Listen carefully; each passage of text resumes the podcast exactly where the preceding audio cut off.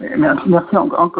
C'est bon, c'est pour se couler, là, j'ai reposé le verre. Donc oui, je suis toujours à Sarah Salam derrière avec monsieur, monsieur?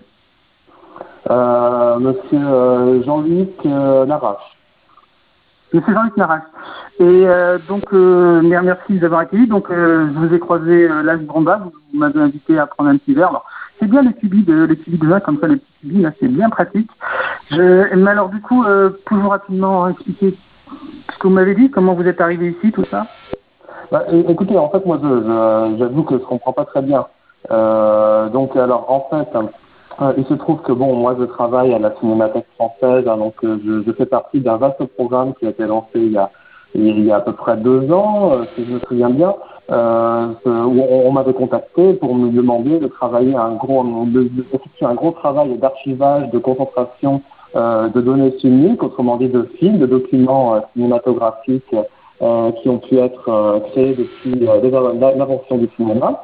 Euh, on m'a demandé de procéder à un archivage, euh, donc avec évidemment toute une équipe euh, dont, dont j'avais la charge, pour soi-disant sauver donc le patrimoine mondial cinématographique. Alors il fallait que je conserve au moins un film par pays, si ce n'est plusieurs, pour les pays cinématographiquement les plus importants, dont font partie d'ailleurs la France, le Royaume-Uni notamment, hein, qui sont des pays très très développés en, en matière de cinéma.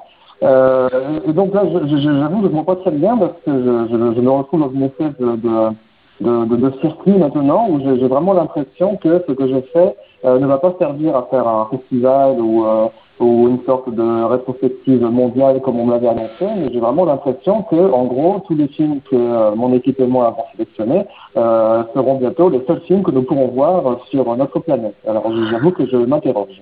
Ah oui, bah, je, peux comprendre. Vous m'avez, bon ça on en a discuté avant, effectivement, hein, on résume là pour les gens, parce que ça c'est, on a quand même un petit peu fiché votre cubi.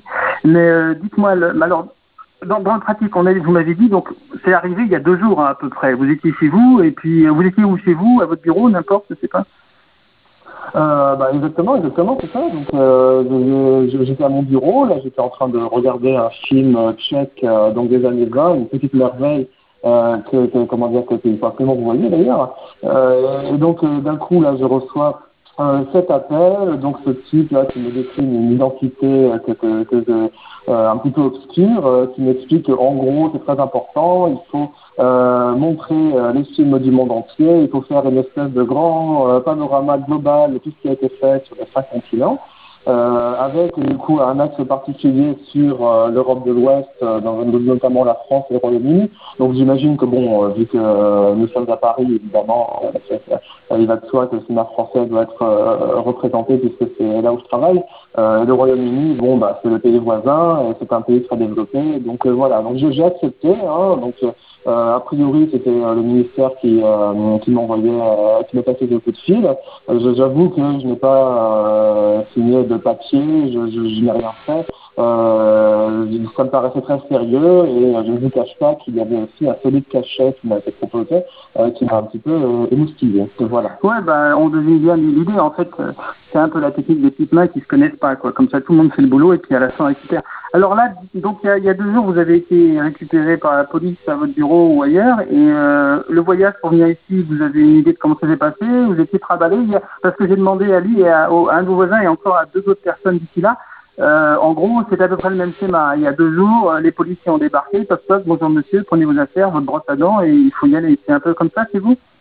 Oui, oui, exactement, exactement. Donc, euh, alors moi, donc effectivement, ils, ont débarqué chez moi. Euh, ils m'ont même pas autorisé à prendre euh, mon animal de compagnie euh, avec moi, donc euh, que quitté à, à l'appartement. J'espère que je pourrai revenir parce que le stock des croquettes commence à s'épuiser là.